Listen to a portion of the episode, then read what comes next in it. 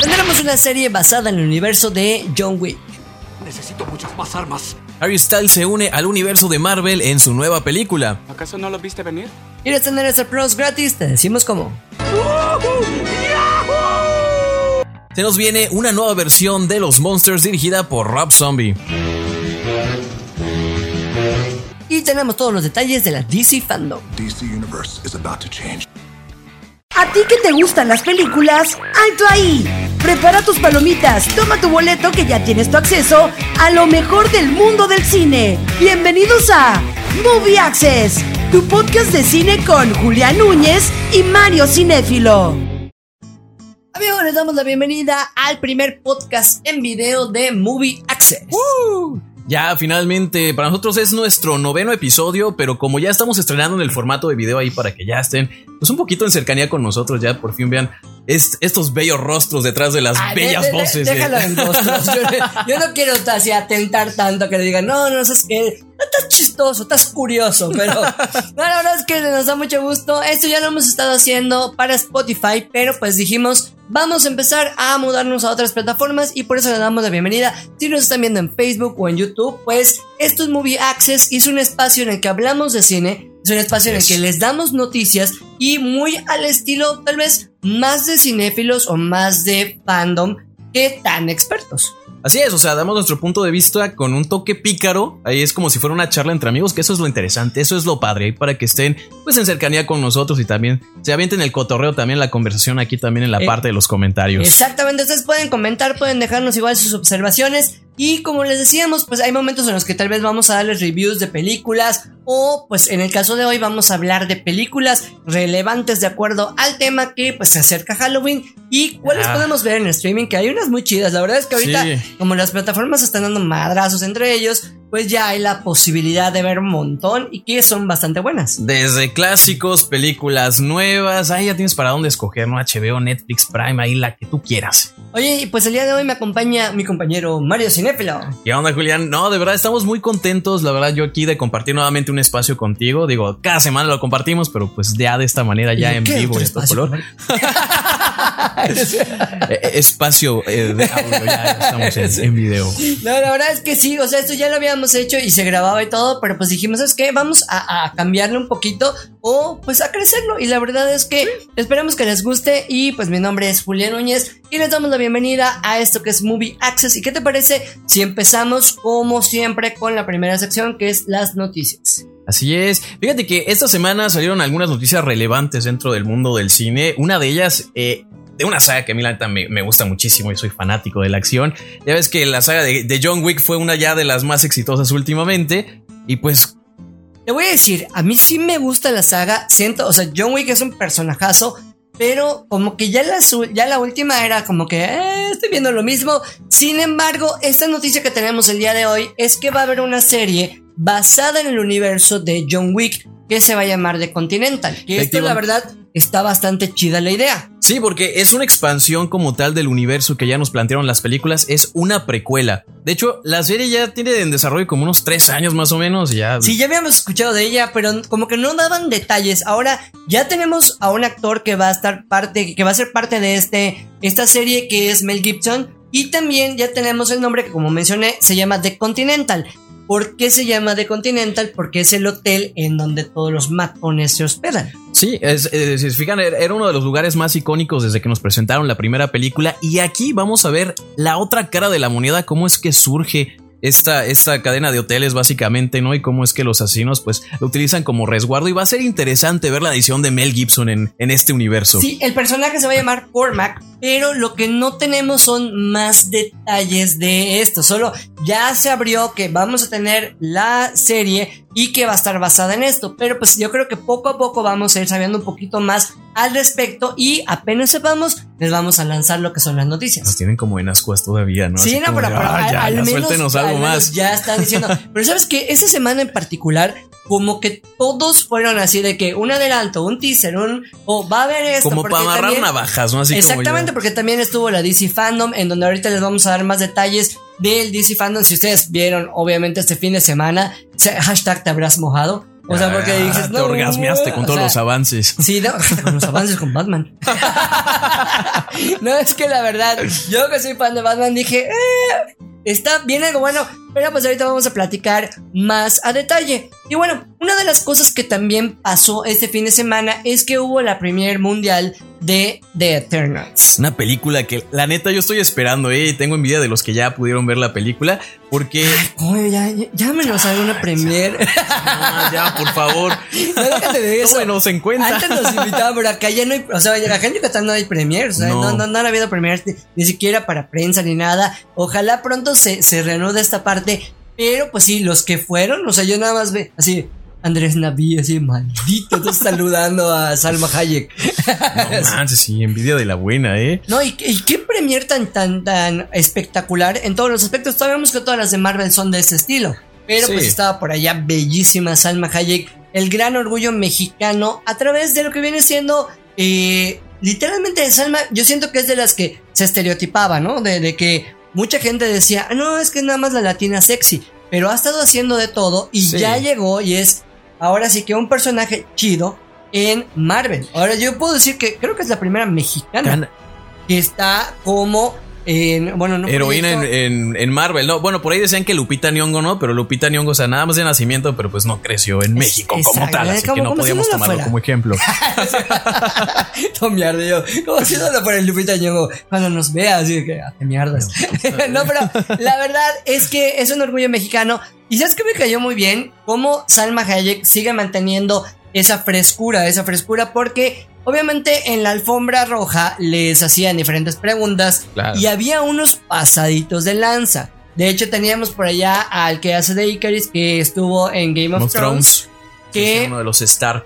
Pero, o sea, ¿cómo se meten en la parte personal, hashtag sexual? Cuando ni siquiera le competía esa parte del personaje, Ajá, ya en lugar de que te preguntan, oye, ¿qué fue lo más chido? Tu personaje, no sé qué, así. ¿Qué se siente ser el Superman de Marvel? Ajá, sé, no, ¿qué se siente ¿no? que, que- que ser el, el representante de la comunidad, Comunidad LGTB, LG, o es LGTB, LGTB, LGBT. LGHI, ¿no? no sé cómo. tantos nombres, tantas letras. No, y, o sea, y- y en la cara, o sea, si ustedes no sé si lograron ver, ver este video que se hizo bastante viral en Twitter, que de repente decían así como que, ay, bueno, pues eh, hablando de la inclusión, ¿qué se siente ser el primer héroe, héroe gay, no sé qué, y el otro así de... A tu madre, Sí. que bueno, bueno, bueno, preguntas de mi carrera y todo. Y Salma Hayek salió al rescate, que realmente no estoy hablando que sea bueno o malo, sí estoy totalmente de acuerdo con la parte de la inclusión, pero lo que no se me hizo muy chido fue tal vez como que sacarle esa pregunta en un O sea, hacer momento que nada que ver. Preguntas un tanto imprudentes, ¿no? Más Exacto. que nada, sí. O sea, dado que, bueno, la película se hay una pareja gay, que uno de los personajes principales, uno de los eternos, es abiertamente LGBT, pero el hecho de que le hagan ese tipo de preguntas al, al actor, por el hecho de que pues el actor es abiertamente homosexual, o sea, sí es como que un poquito fuera de lugar. Inclusive, eh, Salma Sal- Hayek Salma se, le se dijo- metió igual, ¿no? Así como que sal- salió al, al- al quite y fue así que, bueno, pues yo como la primera no gay mexicana, pues a mí me fue bien. así que, como para romper la tensión, así que muy bien por Salma que... La verdad, yo siento que ese tipo de entrevistas deben dirigirse un poquito más al trabajo Claro, y no exactamente a la sexualidad, pero pues hay muchos comentarios que se han cruzado con Eternals. O sea, no sé si han leído, yo no quiero seguir leyendo porque ya están, ya están allá y este sí, sí. spoiler alert, uno de los personajes que tú mencionabas, todo el mundo ya lo habrá visto que va a estar Harry Styles en The Eternals. Algo que se tenían muy bien guardado, ¿eh? Porque eh, para nada te hubieras imaginado, digo, la película ya tiene unos cuantos añitos que se ¿Te anunció. que Harry Styles sonaba para ser Príncipe Eric? Sí, para la live action para- de La de- Sirenita. y que no lo veía tan mal, ¿eh? Mejor que la sirenita sí va a ver. Pero pues el actor que escogieron ahorita, pues sí se. sí no, pero, no, y la verdad, entonces, al final de cuentas, este personaje va a ser el hermano de Thanos. Sí, Eros, que es el hermano de Thanos precisamente. No sabemos qué tanto peso tenga en la película o si sale en una escena postcritos. No lo sabemos. Pero pues ya una vez que lo veas, pues ahí para que te lleves la sorpresa. Digo, no queremos leer tanto y queremos dar tanta información porque Sí, tampoco porque- queremos arruinarle la experiencia de lo que vaya a pasar en la película. Exactamente. Tampoco nos queremos arruinar nosotros. Yo, yo soy fan de. Vamos a esperar a verla. Y, y siento que en el caso de los spoilers, es. Espérate por lo menos el fin de semana de, de o una semana y ya empiezas a publicar. Pero Ya ya todavía estoy viendo faltan dos semanas para que. Ni siquiera he terminado de ver You y ya veo que está en París el puta. O sea, así de que. ¡Ah! Sea, Ah, eso yo no lo sabía. Yo tampoco lo. Bueno, te lo juro que No sé por qué, pero ya llegó. O sea, ya vi los memes de, de eh, el chavo de You. ¿Cómo se llama? Joe. Este Joe Goldberg. Así, voy a, va a matar a Emily en París. Y yo, ok, ya se fue a París. Dejan de publicar esas cosas. Crossover próximamente. Bueno, pues ahora sí, amigos. Otra de las noticias que si ustedes quieren hacer la prueba de Star Plus, hay una opción para verlo gratis tres días. Sí, eso es como un gancho más que nada. Ya ven que anteriormente Netflix y esas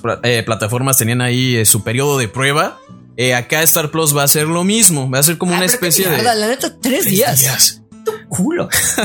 o sea, Precisamente, pues va a iniciar lo que es este viernes, sábado y domingo, pero ahí va el truco. O sea, no necesariamente te vas a meter y ah, ya vas a poder ver los Simpson y todo, ¿no? O sea, si ustedes están viendo esto el sábado, eh, empezó desde ayer. Desde ayer. Desde ayer, o sea, es 22, 23 y 24 de octubre que tienen la posibilidad de verlo gratis. O sea, ¿por qué decidimos meterlo dentro de las noticias? Porque si solo quieres ver una serie y te la quieres chingar en un fin de semana, lo Pues puedes hacer porque bien. también es la opción. Lo que sea de cada quien, Star Plus tiene varias cosas. Recuerden que ese contenido de Fox que absorbió eh, Disney. Disney, que pues no está, eh, acá en Latinoamérica no está disponible para Disney Plus. Plus, por lo mismo que es contenido adulto y contenido para adolescentes.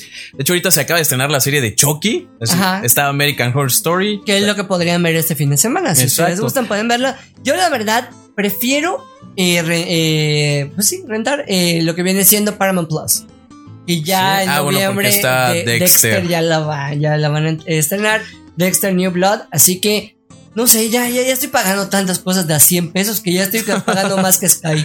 Sí, nomás ya nos salió más caro pagar plataformas de streaming que la renta del Sky. y Ya. Y bueno, otra de las noticias es que, pues por si ustedes no se habían enterado, porque para mí sí fue así como que, ah, chinga, ¿en qué momento ya estaban Nos dando a- esa- ya estaban dando a el banderazo para que se grabe esta serie? Va a haber un remake de la familia Monster. Ustedes se acuerdan, estaba Herman, Lily, que era un poquito más cómica, era, era, era cómica, porque pues están los locos Adams, que también Tim Burton está haciendo la parte de Wednesday. Pero ahorita Rob Zombie ya nos lanzó, obviamente que porque se va acercando Halloween, que va a ver esta nueva serie. ¿Y sabes qué me llamó bastante la atención?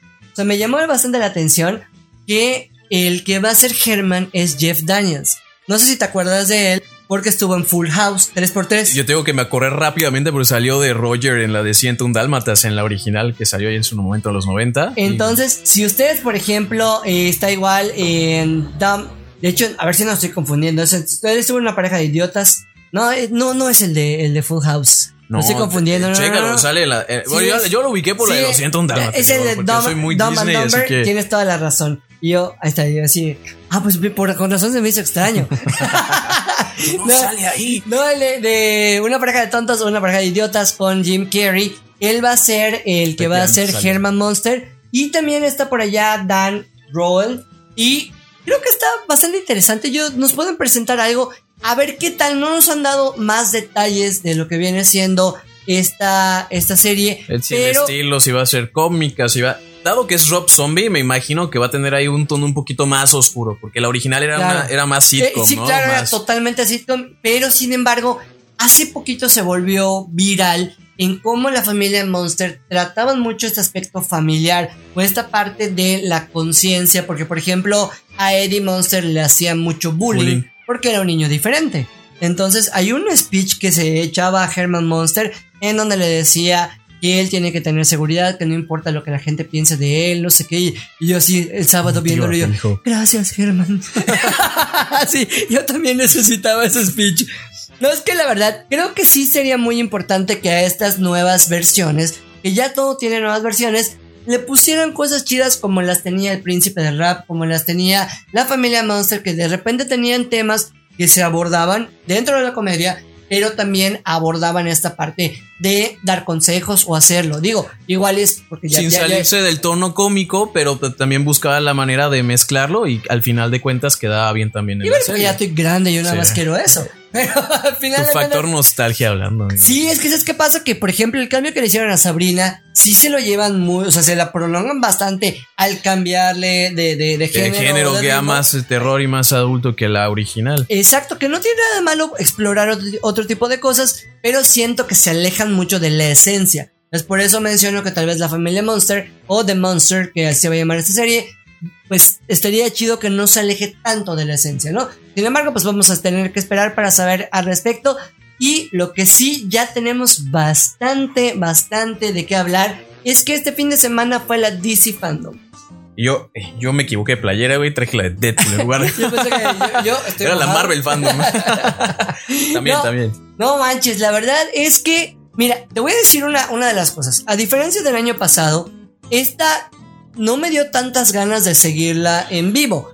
Pero pues sí iba siguiendo como que las noticias, en. Twitter. Y pues era bastante interesante. Porque no sé si por la pandemia en que estuvimos encerrados y hubo la oportunidad, pues de decir, prácticamente de viajar al universo de DC, de conectarte y estar viendo todo lo que estaban haciendo. El año pasado se me hizo muy padre. Ahorita fue como que, ah, pues voy a esperar Es a que que pongan las noticias. y El año pasado fue como una novedad, ¿no? Por el hecho de que iba a haber la Comic Con y quitaron todo el panel de DC. Y bueno, vamos a lanzar este evento exclusivo para lanzar todo lo que va, vamos a sacar en próximos años. Y pues estuvo padre, ¿no? Digo, es algo diferente, fue un evento virtual, estamos en pandemia, bueno, pues en mi casa lo disfruto. Y, y ahorita como que la verdad sí pasó un poquito sin pena ni gloria, ¿no? Más que nada ya sabías que iban a revelar los avances y los iban a subir a las cuentas Exacto. oficiales y... Pero bueno, pues por ejemplo, una de las cosas que a mí me llamó bastante la atención es que ya está confirmada Wonder Woman 3, que Es el cierre ya de la trilogía. nuevamente repite Patty Jenkins y también va a estar, pues obviamente, Gal Gadot Gadot. por allá. Ojalá y sea mejor que la 2. O sea, 1984 a Está mí me dejó larga, eh. bastante que desear. Sigo amando a Gal Gadot en cuestiones de que La Mujer Maravilla sí está chido, pero la parte que tuvo en, en 1984 que fue como que se alejó mucho de lo que nos presentaron en la primera. Sí. Ojalá y en esta sea un buen cierre, más o menos como lo que hizo Nolan en algún momento.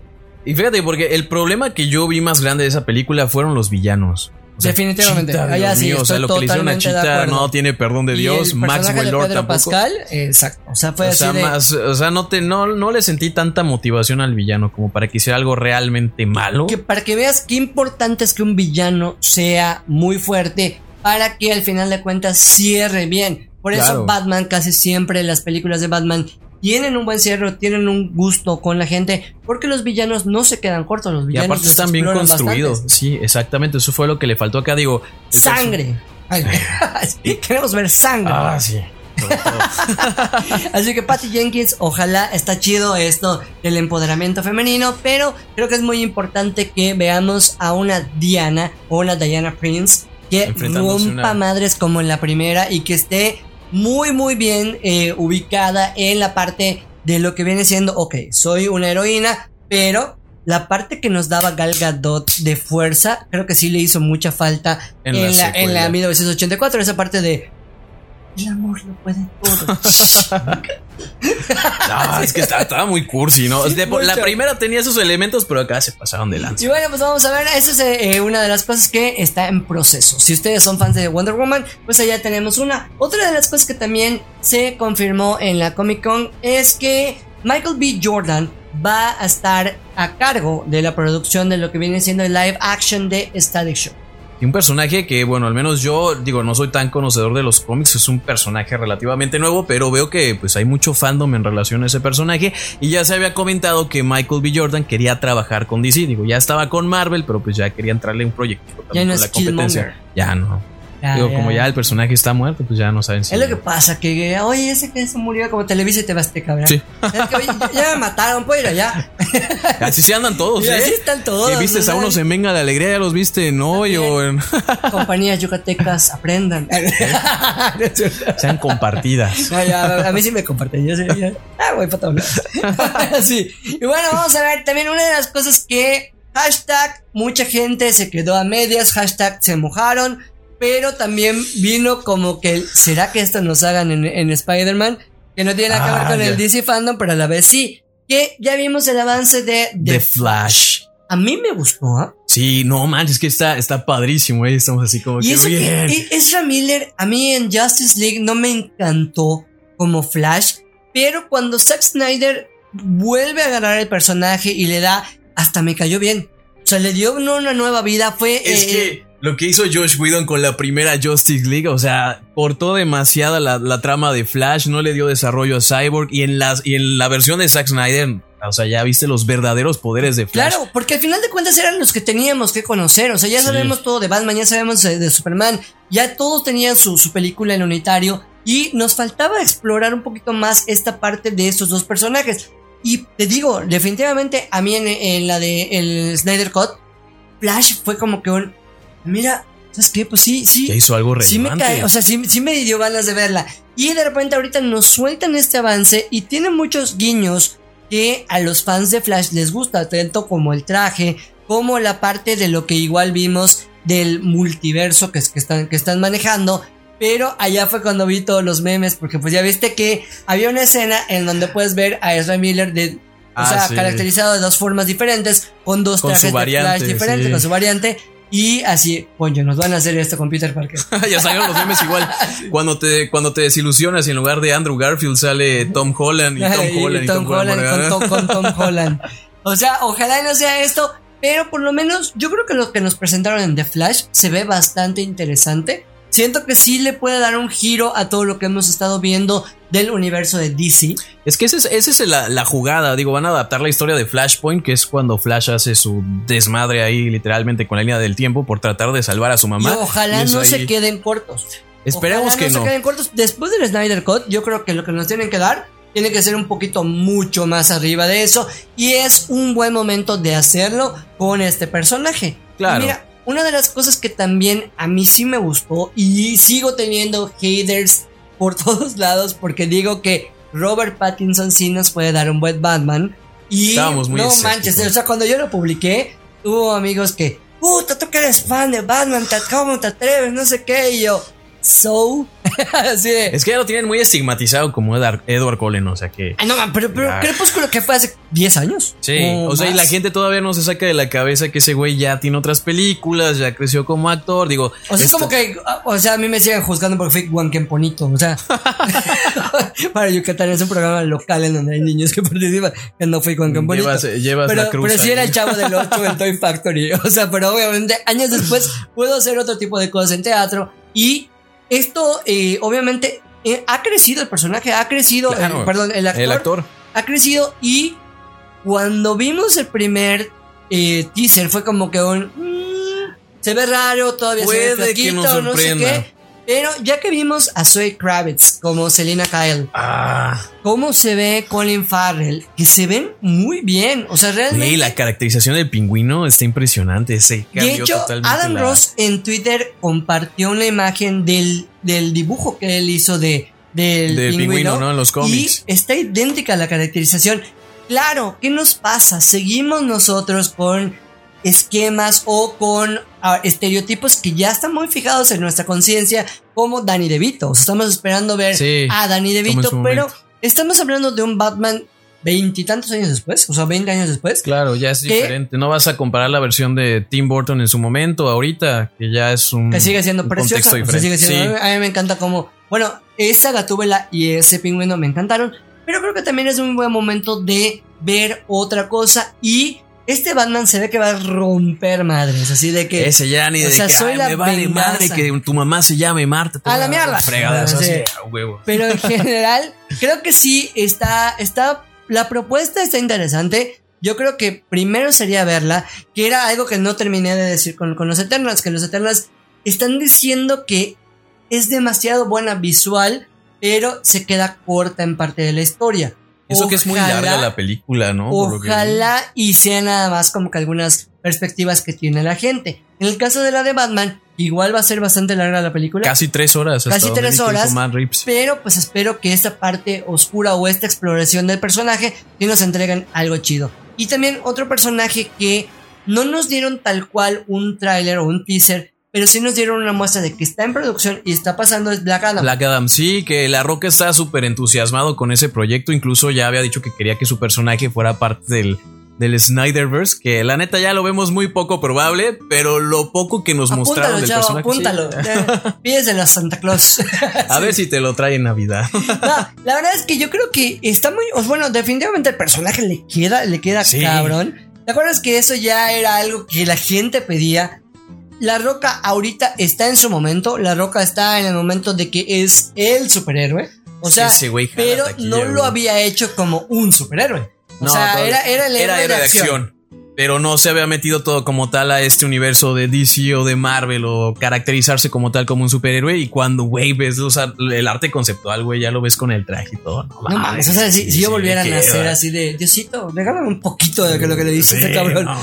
O sea, luchador, así héroe de acción. Y ahora cantante también, güey, porque cantante. ya. Oye, pues, bueno, y hasta personaje de Disney. Pero yo Ya. creo que lo que viene siendo Black Adam es bastante prometedora. Vimos que está en el cast eh, Noah Senti es Noah No a Senti- Centineo. Centineo, está igual Pierce Brosnan y creo que lo que nos pueden entregar también es bastante interesante. Sí, y algo que me gustaría igual en su momento es que igual pues crucen ya la historia con Shazam, porque Black Adam es un villano de Shazam como tal, así que va a ser interesante.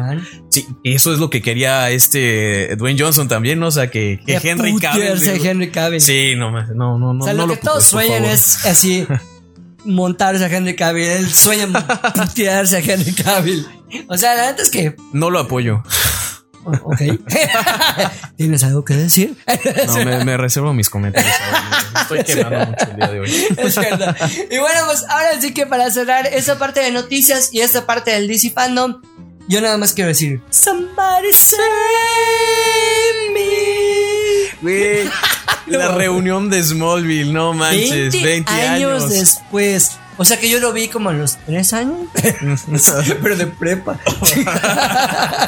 Sabes que ya estás grande cuando viste esa madre en la prepa. Yo creo que. que- Yo estaba en la primaria, güey. Ah, no es el punto. El punto no era exhibirme, el punto era hablar de los de. No, pero oye, eh, la verdad es que sí, es de esas reuniones que sí fue bastante agradable verla. Yo creo que es de las partes chidas del DC Fandom porque hubo de todo. Estuvo Leslie Grace hablando de Batgirl, estuvo igual eh, hablando otros personajes que estuvo, nos dieron un vistazo de lo de Blue Beetle. Pero lo que viene siendo el reencuentro de Smallville, que, lo que sí allá estaba Tom Welling platicando y todo. Y Michael Rosebaum, que Sí, era era Alex Luthor. Sí, o sea, que lo- los personajes icónicos, los archienemigos de la serie por excelencia. También veías allá a la chica que hizo de Louis Lane, a, a esta Lana. Alison Mack desde Alison la cárcel. Eso, ¿sabes? Eso, eso me dio risa, güey, porque vi la, la imagen y dicen, ay, ¿a poco sí empezó a transmitir ahí No, yo desde la cárcel? meme, no chingues. Hay una página en Facebook que, que hizo la, la imagen, ¿no? Editada y al final lo Yo, yo, desmiente. yo la colé nada más, pero obviamente hay gente acá en Yucatán que, es que agarra mis noticias. y la agarraron por allá. Pero a mí me dio mucha risa, me dio mucha risa porque. Así como, sí, ¿sí Alison? Mack, acuérdate que Alison Mack era, era como que lo que viene siendo oráculo de, de Batman. Más o menos era como que el, el cerebrito en Smallville. Y Era, era, uno de los personajes más queridos. Sí, era uno de los y hay personajes que más te queridos. enteraras de que la actriz Chloe, metida si no tanto pedo. Sí, era Chloe. No, y luego enterarte que la actriz está metida en unos pedos bien cabrones. Muchos años después, que no tiene nada que ver con Smallville, pero pues obviamente pero, pues- ella no pudo celebrar esos 20 años. Y bueno amigos, esta fue la parte de las noticias. Ahorita tenemos un tema que esperamos que a ustedes les atraiga, les guste, porque vamos a hablar de las películas más interesantes que ustedes pueden ver y disfrutar en este Halloween. Para que se armen su maratoncito ahí, tenemos un catálogo variado desde clásicos, películas nuevas, ahí para que se echen y se avienten su combo de palomitas y refresco. Exacto, si ustedes quieren verlo acompañado, lo quieren ver solo, quieres abrazar a alguien, apretarles huevo, lo que quieras, vas a poder hacerlo con esas películas. O sea, sí, pónganse cómodos que vamos a hablar ahorita de las películas para ver en Halloween. Excelente día para un exorcismo. Veo gente muerta. Y aquí está Johnny. Soy el devorador de mundos y de pequeños. Ten miedo. Ten mucho miedo. Y bueno, llega el momento de hablar del tema que a mí como me gusta esta época. Es una época que disfruto mucho porque ya sea que Te sea... gusta disfrazarte, ¿verdad? me gusta caracterizarme, disfrazarme. Déjate de eso, me gusta la comida. la parte de Ah, que sobre yo no tengo pedos de que, ¿qué es? ¿Halloween o Día de Muertos? Para mí los dos. Todo, todo O sea, parejo, yo- ¿no? Ya su madre, así, todo lo que tenga que ver con el, con el pumpkin pie y todo eso, bienvenido, pero también el pip yucateco y toda la comida mexicana Pancito de es muerto, parte de. Pero sabes que me Ah. gusta mucho también la cultura que nos da lo que viene siendo las películas que se acerca mucho de Halloween. Sí, bueno, es una tradición un poquito más gringa, ¿no? Pero pues también lo adoptamos poco a poco. Ya súper mexicano ya, o sea, ya, de plano ya nosotros... lo combinamos. Ya, qué diablos. Pero, por ejemplo, nosotros ya hacemos las fiestas de Halloween y también tenemos como que nuestros maratones de películas que son relacionadas o alusivas a lo que viene siendo estos días. Y por eso el día de hoy les vamos a dar como que un no sería tal vez un top 10, sino que sería como unas recomendaciones de películas que si no las han visto son un must. Es algo que tienes que ver si te gusta la cultura de Halloween. Sí, sobre todo también si te gusta el terror y todo lo referente a la festividad. Digo, hay un reto también por allá en internet de los 31 días de películas de terror, 31 días de películas de Halloween. la vida he podido hacer uno de esos No, no, yo lo, he iniciado y a los tres días lo dejo, porque no puedo. re que te mamada que ponían. Tienes tantos días para ver todas las películas de Marvel y entenderlas, ¿sabes? Cuando lo hice, nunca. Pero sin embargo, en Halloween sí te puedes chutar dos o tres. Si ustedes son de los que quieren hacer su maratón, bueno, pues les vamos a dar más opciones. Y Acá cabe aclarar que va a ser de acuerdo a nuestros gustos y otra de las cosas es que los géneros van a ser muy variados, porque hay infantiles, hay del género slasher, hay otras que tal vez no son tan terror, pero sí son con personajes alusivos a esta época. Y como es nuestro gusto personal, si no les gustaron, pues se amolaron. y la gente, ah, chato, me voy a dejar de ver tu video por, por mamones. pero bueno, vamos a empezar con una de esas que yo creo que Dentro de todas las que nosotros podamos platicar de Halloween, una de las opciones que ahorita tienen que está de hecho en el cine es Halloween Kills. Nosotros podemos ver el clasicazo es esta preciosura, no. Está, de este lado, está de este lado. Y yo te la robé, yo te la robé. Dije, no, aquí está. Me como, como diría, mi subconsciente. Como, como, diría Gollum, no, mi preciosa. Ah, está de tu lado. esta que ese sí es un, un clasicazo. Ahorita en el cine está Halloween Kills, que ya tuve la oportunidad de verla. Y bueno, les voy a dar sin spoilers un consejo. Si la quieren ir a ver, vayan a disfrutarla como tal cual mencioné el género slasher. ¿Por qué? Porque no nos está dando media hora después. Sí, ya, ya, ya, ya, se ve Halloween. sí, mira, ahí está. Se, ve la mitad. no, pero estábamos hablando de esta, de esta que ya está en el cine, que estamos, eh, hubo un reinicio de lo que es la que nosotros acabamos de mostrar, que fue la de 1981. Nosotros tenemos ya la conciencia de lo que es Michael Myers y tenían algo. En el 2018 nos cambian absolutamente todo. Fue como que, oigan, lo que vieron en un chingo de películas que pagaste. Ya no existen. Ya no existen. Y nos dan este reboot, ¿ok? Es que lo que acá, lo que quisieron hacer es que como la neta habían unas secuelas que así no estaban muy buenas. Que digamos la tercera, la neta, a mí no me gustó. Y ni siquiera salía Michael Myers. Lo que quisieron hacer es hacer un borrón y cuenta nueva. La del 2018 ya es una secuela directa. Y esta podría decirse que es la tercera parte. Exactamente, que nuevamente ya regresa Jamie Lee Curtis como Lori. Y ¿Qué es lo que pasa? Si ustedes van a ir a verla, disfrútenla como lo que es. Una película en donde vas a ir a ver asesinatos al por mayor nada más, tratando de pensar en cómo Michael Myers va a hacer de las suyas, porque acá te van a cambiar totalmente lo que tú sabías de Michael Myers, inclusive ya tiene más poderes sobrenaturales y puede hacer un montón de cosas que dices, ¡ah! yo siempre he dicho que qué demonios, que es un ente o qué rayos, supuestamente es un hombre común y corriente, ¿por qué chingados nunca se muere? Y en esta te pone que ya es basada, él es un niño de 6 años.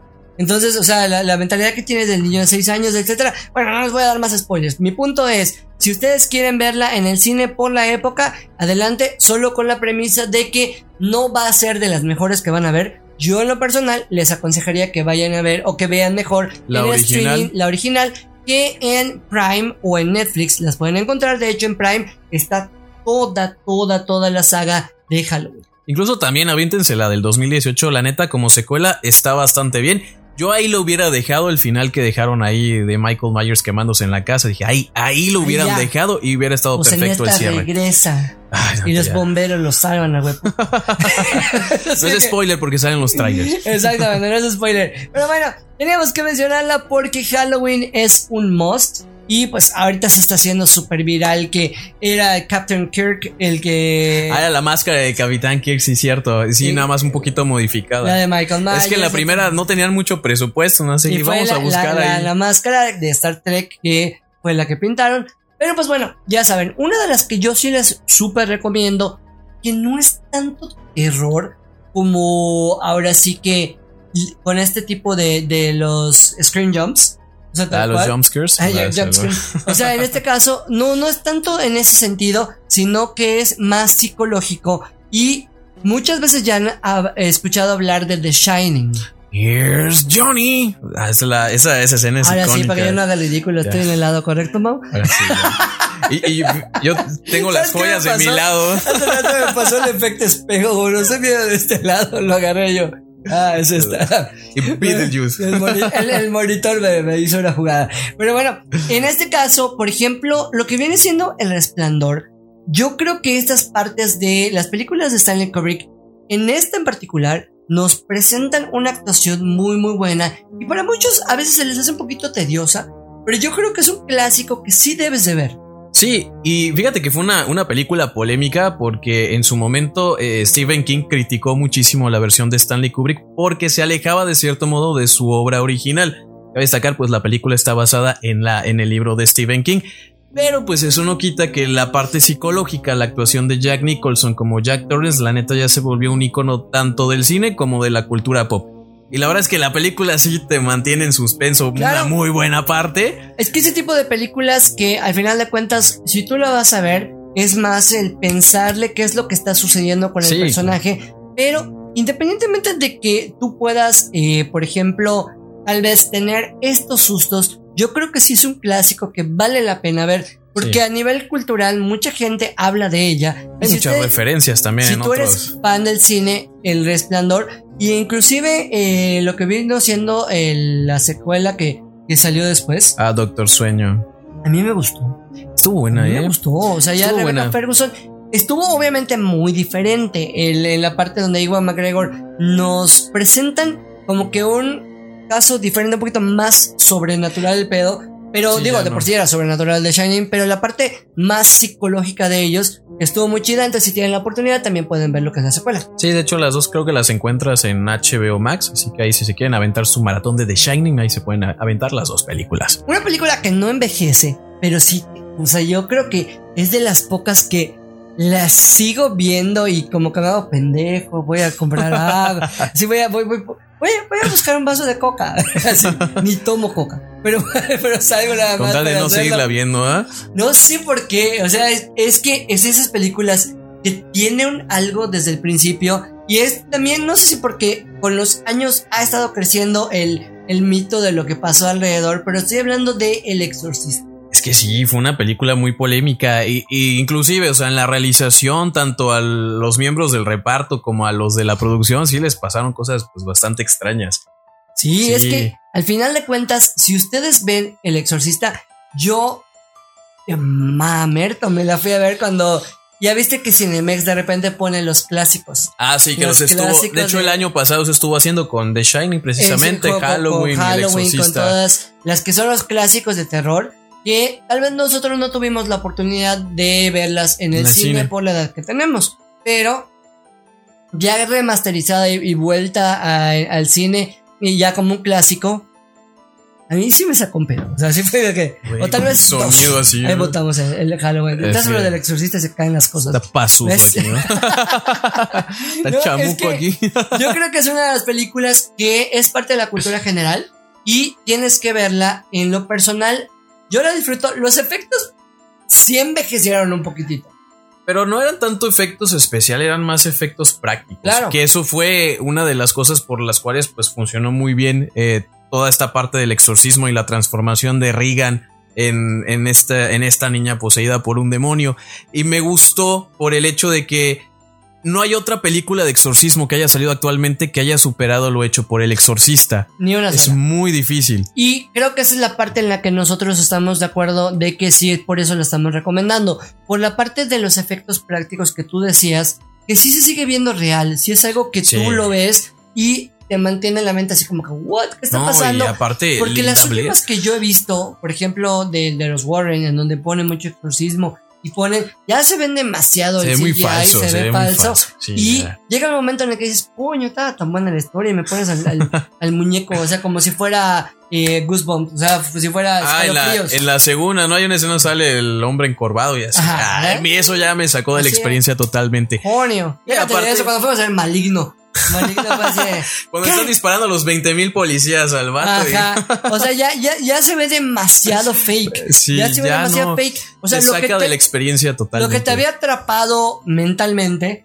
ves falsísimo el CGI o ves que, que es algo que, Te va que no, sacando. se, se va. Entonces yo creo que por eso El Exorcista es una de las cosas. Cambiando un poquito del tema de lo que viene siendo el tipo de película que estamos recomendando un poquito más antiguas, me gustaría recomendar una que sí es mi favorita. Creo que de este tipo de comedia, que también se ha vuelto un clásico de Halloween, que es Beetlejuice. No, no, no, no, no, Y yo, no, solo asegurándome de que esté en el, lugar correcto. Ah, no, acá. Ahora yo, estoy de tonto estoy moviendo por acá. patos están desubicados los. No, pero de verdad que Beetlejuice, allá podemos ver a un Michael Keaton que nos presenta un personaje que la gente le ha encantado, tú la sigues viendo y ah, una de las cosas que a mí me impresiona, si por ejemplo pueden ver cómo se hizo, las maquetas, cómo era... Es que todo, ay, es que Claro, eso era cuadro por cuadro, todo el detalle, cosas. stop motion, inclusive cuando ves que los la pareja de Gina Davis y el otro actor no me acuerdo cómo se llama, este se transformaban cuando estaban en el mundo de los muertos, Era- eso era como parte de stop motion, no, o sea, eran efectos prácticos y quedó, Winona. Ryder allá todavía estaba eh, prácticamente abriéndose paso como que una de las favoritas del cine de terror, o sea, o el cine Sí, un poquito que- oscuro, ¿no? Que está convirtiendo en como en las favoritas de Tim Burton, ¿no? Inclusive de esa película, luego ya la vimos en El joven manos de tiguera y en otras películas. Pero pues Michael Keaton sí estaba muy cañón, estaba muy diferente a los papeles eh, que ya nos tienen acostumbrados últimamente, ¿no? Claro, Digo, no y ha sido Batman uno de los personajes que tra- ha trascendido y ha estado eh, de plano, por lo menos en uno o tal vez 20 Halloweens habrás visto a alguien disfrazado de Beetlejuice. Juice. Sí, no, y es icónico. Y aparte, yo cada que veo la película siempre le adelanto la escena donde están cantando en el comedor, la de, la de Eh. banana. Ajá, es, que, es que es de las cosas, pero por ejemplo, a mí me recuerda a Coco. ¿Sí? Y una de las cosas que a mí me gustaba, la caricatura de Beetlejuice, igual estaba muy buena.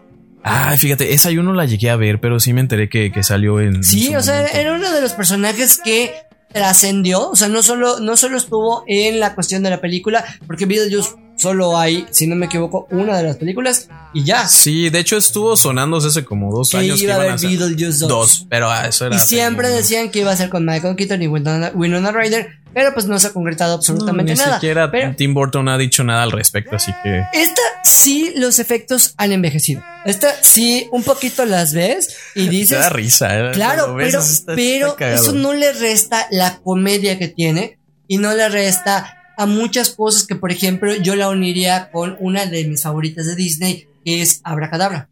Ah, la de. I put a spell on you. Ah, Exacto. sí.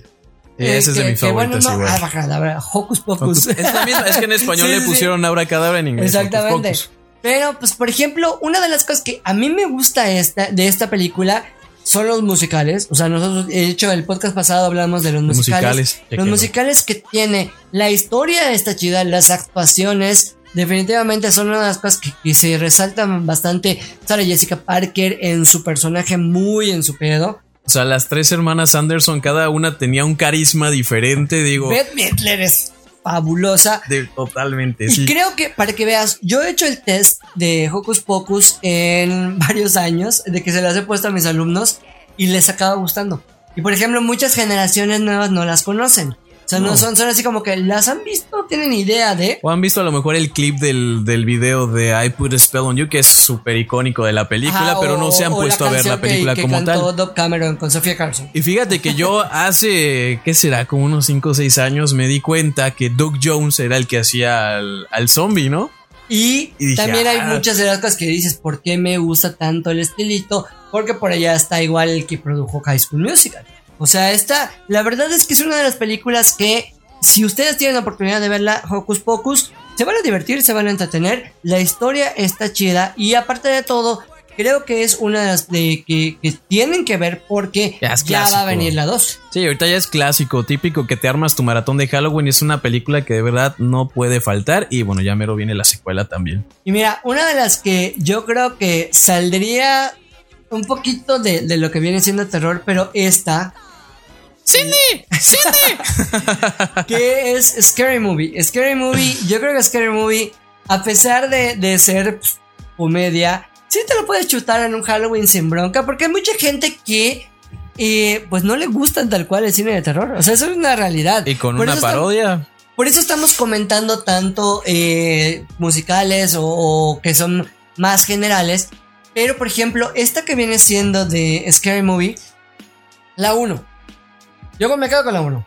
O La dos también todos- tiene todos su todos tienen Sí. algo. Ya a partir de, de la, eh, de la- donde salen todos los demás, se fue choteando un poquito.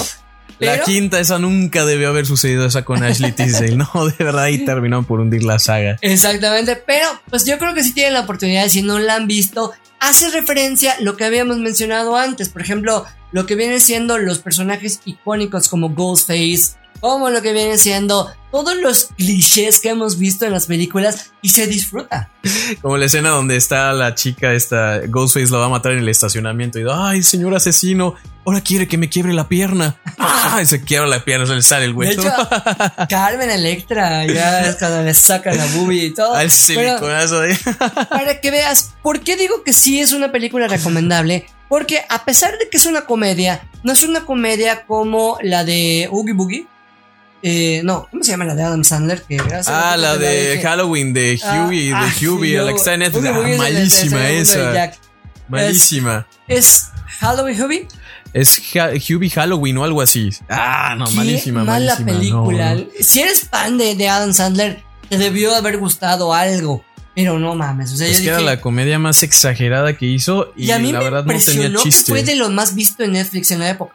Y sabes qué? Fue un reto porque Adam Sandler dijo, por, si llego a hacer una película buena, voy a hacer una película mala. Y pues no, Y dijo, no esa dijo fue la mala, dijo voy a ser la peor, peor película. película. que han visto, amenazando porque no lo habían nominado. Por Uncle James en su momento, que la película sí estaba buena y cumplió la amenaza, sí. Ajá, pero bueno, ¿Qué o sea, una culpa cosa- nos tenemos ajá, nosotros? jodas, o sea, es un puta pagué Netflix solo para que me chingues así, ¿no? Entonces, no, la verdad, a mí, a mí en lo personal no me gustó. Demasiado cliché que todo lo contrario. Acá te estoy diciendo, te presentan los clichés y de eso se trata. O sea, Scary Movie de eso se trata. Está padre porque de- vas viendo las referencias a diferentes películas. Ah, bueno, eso sale en Scream, este, ah, no sé lo que hicieron el verano pasado, ah, el exorcista. Y era la película que innovaba con esto. Ya después salieron, no es otra tonta película de guerra, no es Una otra tonta película película de épica, vampiros. ah. Y todas esas bolas de tonterías que, que ya de plano no. Pero si ustedes quieren verlas, una que mucha gente no conoce, que me gustaría recomendar, igual puedes tú darte una, una recomendación, que esta es infantil, pero es infantil para que sea acompañada con un eh, adulto por el tipo de temática es Ana y Bruno. Ana Ah, y esa yo Bruno no es visto, una ¿eh? película mexicana que yo siento que está infravalorada. Salió recientemente, ¿no? Sí, la cuestión de la animación yo creo que no le ayuda porque la animación no es tan, eh, digamos, buena como por ejemplo un Pixar o lo que hemos estamos, estamos acostumbrados a ver. pero, pero- qué bonita Pero historia. con bajo presupuesto, o sea, también puedes hacer una historia es que le pueda llegar a la gente o Y- algo. pero no está mal pues, hecha, bien o sea, no, está mal hecha y es un trabajo que se hizo por a lo largo de ocho años hasta que ya se logró terminar. Y en esta nos cuentan la historia de una niña que, ah, no, no puedo decir el spoiler, pero cómo se encuentra con muchos monstruos y uno de ellos es Bruno. Pero ¿sabes qué es lo que me gusta? Me gusta el trasfondo de la historia. Me gusta que a pesar de que sea eh, infantil, no sea tan simple como muchas de que, ay, quiero ser feliz, sí, vamos, consigue, esta es un amuleto, sé feliz, chinga tu madre. O sea, no, allá es, no, acá Sí se esmeraron con la historia. tiene un trasfondo y está muy padre la, la- la historia, hasta te saca tu lagrimita, no es Halloween de terror, pero sí, por ejemplo, yo cuando la vi con mi sobrina, se asustaba por los monstruos porque es, el tono de la, de la- de la cinta es un poco oscura, pero yo digo, acompáñenla, o sea, acompañen a sus hijos porque tal vez tengas que explicarle. O sea, para que porque tiene entiendan una ciertas parte cosas, ¿no? psicológica porque hay un trasfondo algo así como, como coco, pero bien hecho.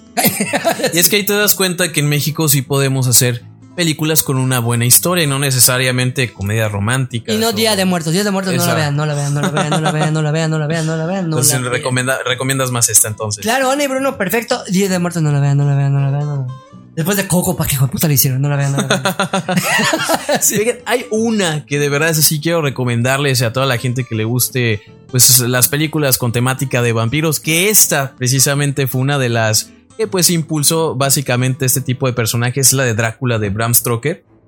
Buenísima, con Gary Oldman, que ahí de verdad ese, ese hombre se rifa cañosísimo con ese Allá personaje. veíamos un joven Keanu Reeves. Sí, de Allá hecho, estaba Winona Ryder todavía igual preciosa y, y bueno, sigue siendo preciosa, pero jovencitas y todo. Se ve, sí, es que se, ve- se veían bien chavitos, sí. Como la película es del 92, si no estoy mal, 91, 92 más o menos. Pero es que, mira, una de las cosas que a mí me gustó de esta película es obviamente eh, cómo está ambientada, pero también cómo te presentan un estereotipo diferente de Drácula. Es que lo- te lo presentan como un personaje trágico. Que se va volviendo en una especie de villano, pero porque quiere recuperar algo que ya perdió, no sea, a su amada, que en la película, pues te aparece que es la reencarnación en forma de Winona Ryder. No, Que ya no la es- vean, ya se las contesto. Ah, bueno, esa- esa es la, esa es la premisa. Digo, no, no te voy a contar qué pasa al final. todo- Sí, es como que yo diga, no vean la pasión de Cristo, ya sabemos de qué termina. o sea, no estoy chingando. Pero, güey, o sea, ves la, la caracterización de, de Gary Oldman como ya así el deteriorado vampiro. Claro, ya no era el vampiro de ñaca ñaca. Ah. saludos a Carlos Espejel. O sea, así literalmente ya no veías el vampiro o, o el Drácula con la capa, con era eh, totalmente diferente. Pero es una historia muy interesante, una historia que tú puedes ir viendo y a pesar de los años tú la sigues viendo y es algo muy chido. O sea que nos han cambiado la visión, obviamente, con los vampiros, con Crepúsculo y claro. todo lo que hemos visto después. Pero yo creo que si ustedes tienen la oportunidad, esta película, Drácula, es uno de los clásicos que tienen que ver. Y bueno, sí. pues podríamos recomendar muchísimas porque de verdad que podríamos casi casi eh, no terminar con esto, pero si ustedes quieren ver una película tal vez diferente dentro del esquema, chida para que puedas acompañarte de tu novio, de tu novia, de tu algo, de tu faje, o la quieras ver solo y la vas a disfrutar. Un clásico que para que veas allá me encantó cómo te ponen a los vampiros es entrevista Entrevista con el vampiro. No, y es que las historias de Anne Rice, la neta, sí, sí tuvieron un, un gran auge. Digo, también creo que la, la escritora también criticó a la, a la obra porque no estaba muy de acuerdo con el cast. Todo Todo critica, ¿verdad? Ya Pero, llegó, ya pues- llegó tu, tu, tu novela a una película. Te pagaron, disfrútalo, coño. Que- No, el concepto que te mostraban aquí de, de la vida de los vampiros estaba interesante. Digo, teníamos a esta Kristen Dunst, que era esta. Que estaba chavita, Sí, que- no mal, pero era una hija de la fregada en la película. No, y Le está, allá veíamos un Brad Pitt, Antonio Banderas, todo lo que Tom vimos dentro de, de- de esta película, obviamente Tom, Tom Cruise como el Stat. Es una película que igual está muy muy buena, la historia está entretenida y tiene toda esta parte también un poquito oscura de lo que puedes ver de los vampiros y sí sería algo que yo recomendaría un poquito diferente a todos los clásicos que podríamos mencionar como Psycho o por ejemplo eso que ya todo el mundo Está se muy las habrá choteada ya la película. Pero sin embargo, las dos de It, tanto la, la primera como la última que ha salido, a mí me ha gustado. Sí, eh, cada una tiene su toque diferente, pero a fin de cuentas, la O neta. sea, sí de está- niño está te juro que yo no, yo no me podía bañar. Ah, no, cuando sal- Sí, veías veía que la salía esa coladera madre la pinche payaso de mierda. Así de que, hola Georgie, ¿no? déjame en paz. Ah, Georgie. O No. cuando te quedabas parado ahí esperando el camión, no salía eso para ahí del, letrero, ¿no? Con el globo así. No, "Ah". qué buena película, igual, véanla. Y también la última versión a mí me gustó bastante. Entonces, si tienen la oportunidad, ¿cuál sería una película que digas está un poquito fuera de, de lo común que la gente pueda disfrutar? Eh, una de ciencia ficción, fíjate que este es un clásico que a mí me encanta. También hay Drácula porno. Roll el Zelda. ¿Cierto? no es cierto, mamá, no lo. Me hackearon. ok. Yo, en ese podcast ya te quemaste dos veces. No, hay una, fíjate, que ese es un clasicazo y creo que a mucha gente le gusta y es precisamente el director Ridley Scott, que es la película de Alien, que podríamos tomarla como película de terror, pero también como película de ciencia ficción, porque fue una de las impulsoras de este, de este nuevo subgénero de terror espacial. Y la verdad, no ves a la criatura en más, eh, no más de cuatro minutos en toda la película y la tensión que te genera Ridley Scott con esta historia, la, la neta es incomparable. Que creo que eso era lo chido de las películas de antaño. No te O sea, mostraban cuando- tanto. Exactamente, eh, en unos podcasts anteriores mencionamos de Babadook, que con poco presupuesto psicológicamente podían hacerlo. ¿Te Sí. acuerdas igual, por ejemplo, The Ring o, o El Aro? Era, era más esta parte de, de- de pensarle, ¿no? De, del estar, chinga, ¿qué va a pasar? O el hecho de que tú llegues a tu casa y estés viendo que, que no salgas a, güey, puta chiquita, ya Es sabes. que el, O sea, el- el así lavado es. cerebral que te hacía la película, el- el tan solamente imaginarte qué es lo que va a pasar era lo que te, te ponía así como de... "Ah". No, es una anécdota que nada que ver, pero me acuerdo que yo la primera vez que vi el aro, el aro de Ring, ¿Pero eh, la, la gringa o la...? o la gringa, la gringa, la vi en casa de unos amigos y la estábamos viendo y pues ya sabes, está Samara saliendo de, de la, pozo, de la, tele y está saliendo el agua y de repente nos mojan. ¿La estabas viendo en 4D? No, yo así, ¡ah! Así de que literalmente brincamos. Y era la mamá de mi amiga que nos tiró agua bendita. Dejen de estar viendo pendejadas.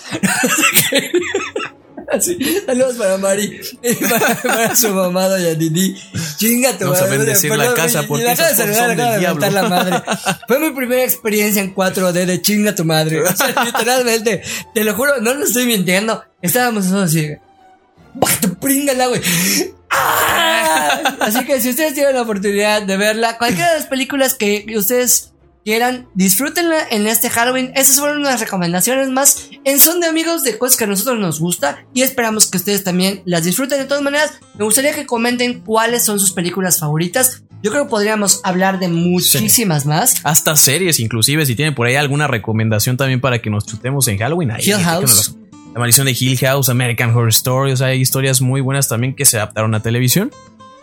Y bueno, obviamente, pues si, ya- si la quieren ver con los chavitos, vean Coco, que igual está bonita. O sea, hay de todo un poco. Yo creo que Halloween no, no lo tienes que sufrir Frío. tal cual. Si tú quieres ver una película más de terror, pues hay un montón de opciones. Pero también el día de hoy ya les mostramos que hay comedias, que también hay musicales y hay de todo. Animadas de todo, así poco. es. Pues, amigo, ¿cuál va a ser la que tú vas a ver este Halloween? Creo que ya me, me antojaste ver la de Abra Cadabra otra vez. Ya es que a mí me gusta cantar como el, el podcast pasado, así Sí, que ya estoy así. lo- lo hemos visto, Ya, lo hemos visto. Ya, ya hasta los tengo hartos bueno, aquí. Y bueno, pues acá está apoyándonos el buen Mauchi. Mau, ¿cuál te vas a chutar tú? Eh, hay una que se llama Light Out. Ah, cuando las luces se apagan. Igual me lo han recomendado bastante, pero no lo he visto. Había un corto, ¿no? Precisamente antes de eso. Sí.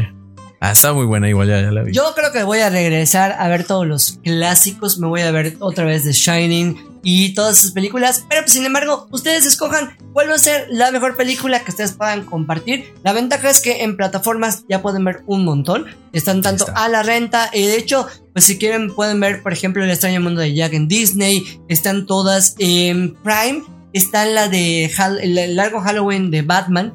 Que Ah, sí, el- pues, la película con animada. pues, ¿no? con un pago pequeño, pero pues ustedes ya sabrán también, ya les dijimos, en el cine pueden ver Halloween Kills. Y bueno, pues con esto vamos a terminar con este podcast que es nuestro primero en video. Ahora sí que esperamos que les haya gustado. Mario, redes sociales. Sí, me pueden encontrar en Facebook, en Instagram y en YouTube, que estoy subiendo por ahí últimamente con motivo de Halloween a algunos videitos de películas icónicas, villanos del cine ahí para que se los chute también. Y bueno, me encuentran como Mario Cinéfilo y también los invito a que no se pierdan los viernes a las 6 de la tarde a través de Retro FM, eh, la Nacha en Retro, porque tenemos ahí también una pequeña sección de recomendaciones para que se avienten este fin de semana. Y también donde podemos encontrar a ti, yo- Julián. yo- mando un beso a la Nacha. Ah.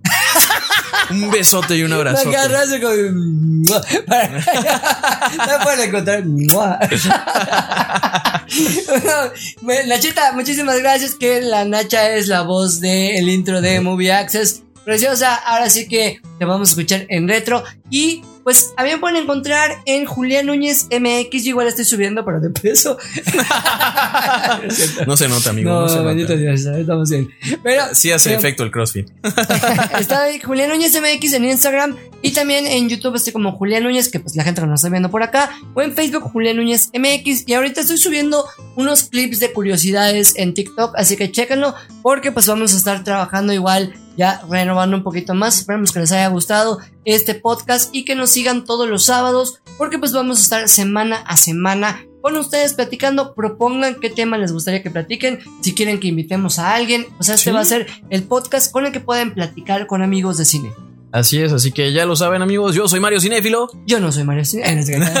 Mamoncitos, yo soy. Yo soy Julián Núñez. Y nos vemos. Hasta la próxima.